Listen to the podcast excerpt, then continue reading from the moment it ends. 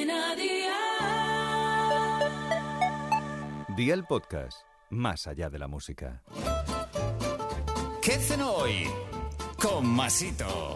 Hola familia, ¿estáis preparados para cenar bien rico esta noche? Yo sí, hoy lo vamos a gozar, con una cena rica y sana. Salvo que te hinches a mojar pan en la salsa, claro está, que te va a venir y eres capaz de ir a por dos barras de pan que te conozco. Hoy cenamos huevos al plato, a mi manera, así, a lo loco, con verduritas y esas cosas. Así que vea por la libreta y toma nota de los ingredientes que te dejo la receta. Tomate frito casero, huevos, queso, el que quieras, pero que funda bien, albahaca, calabacín, aceite de oliva virgen extra y sal. ¿Empezamos con la preparación? Pues venga, ¡al lío!